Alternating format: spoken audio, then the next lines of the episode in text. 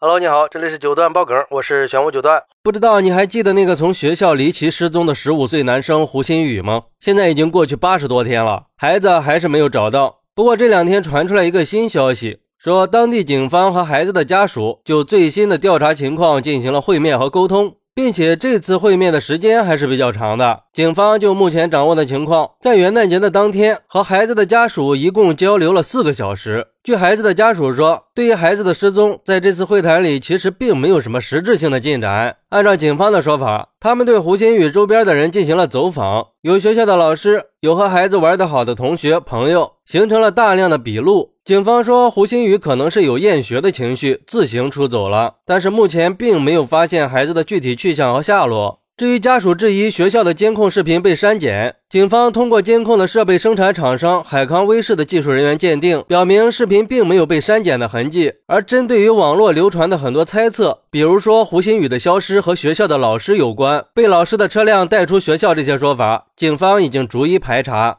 并没有发现有价值的线索。另外，警方还认为，关于胡鑫宇的失联，目前排除了学校相关人员的犯罪嫌疑。但是，对于这些说法，胡鑫宇的家属们都表示不能认可和接受。据胡鑫宇妈妈表示，哪里有证据证明我家孩子是自己出走的呢？请拿出证据来。还有家属说，我们肯定是有异议的，因为没有证据证明鑫宇已经出了学校了。这已经八十多天了，难道就没有一点点的痕迹吗？如果说是自己出走，那肯定更容易找到啊！就像一个网友说的：“说句心里话，说孩子厌学自行出走，如果是您，您觉得可能吗？如果真的出走了，那还真的是挺好的结果。反正我听了这个通报之后，心里是哇凉哇凉的呀。现在唯一的希望就是胡鑫宇在某一刻突然平安的回来了。我希望他还活着，尽管这种可能性已经微乎其微了。你想啊。”胡鑫宇如果是自己出去了，那现在满大街的都是监控，我就不相信捕捉不到他的影子。还有网友说，现在胡鑫宇到底是什么原因失踪还不知道，但是胡鑫宇的失踪也给所有的家长们都提了个醒，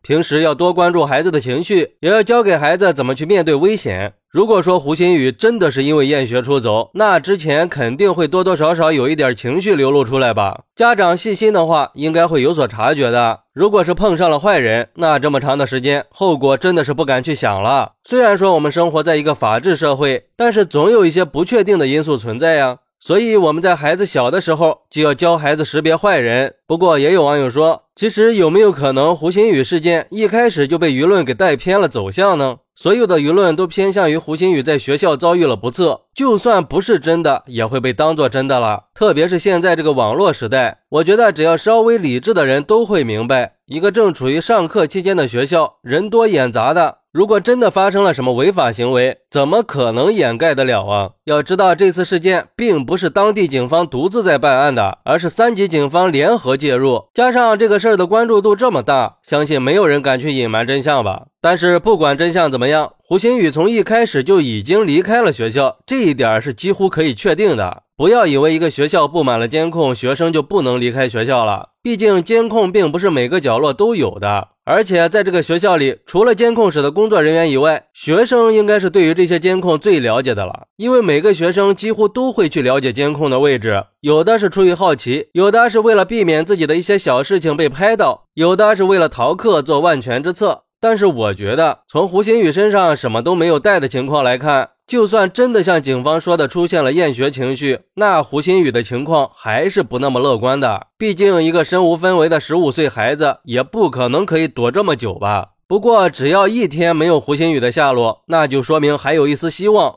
还有就是，我们作为家长，平时对孩子的一些反常举动，也一定要及时的重视，一定要让孩子把话说出来，并且告诉孩子，不管有什么事情，都要和爸爸妈妈说，不管发生什么事儿，我们都是你坚强的后盾，这样至少可以避免一些不好的事情发生嘛。好，那你是怎么看待这个事儿的呢？快来评论区分享一下吧，我在评论区等你，拜拜。